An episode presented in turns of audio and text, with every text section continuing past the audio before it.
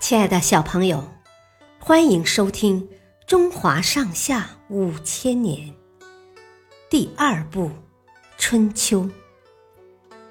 今天的故事是老子出关。老子姓李，名耳，楚国人，是春秋时期的思想家。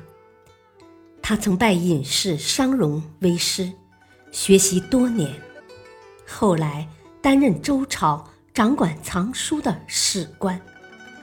利用这个便利条件，老子阅读了大量书籍。因为他对社会政治感到很失望，产生了避世的念头，所以便辞官归隐，到乡下亲自耕作，自谋衣食。并招收弟子，讲道论德。儒家学说的创始人孔子，听说老子学问渊博，通晓古今变化，便慕名前来拜访老子，向老子请教有关周朝礼制的问题。可是老子认为孔子热衷政治，欲念太多。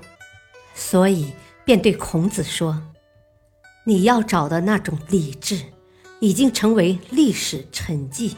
我不懂理智，没什么可教给你的。”见话不投机，孔子只好告辞。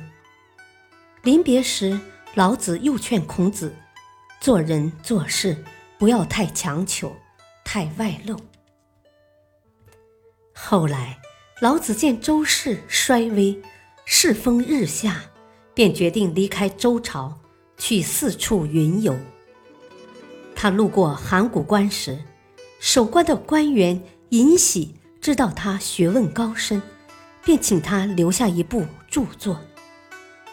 老子推辞不过，就写了一部书，这就是《老子》。这部书分上下两篇，上篇。称为《道经》，下篇称为《德经》，因此又被称为《道德经》。这也是中国历史上第一部完整的哲学著作。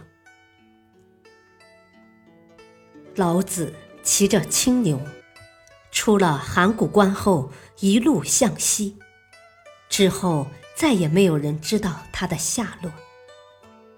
后世的人将老子的思想发展为道家思想，并尊老子为道家学派的创始人和道教的始祖。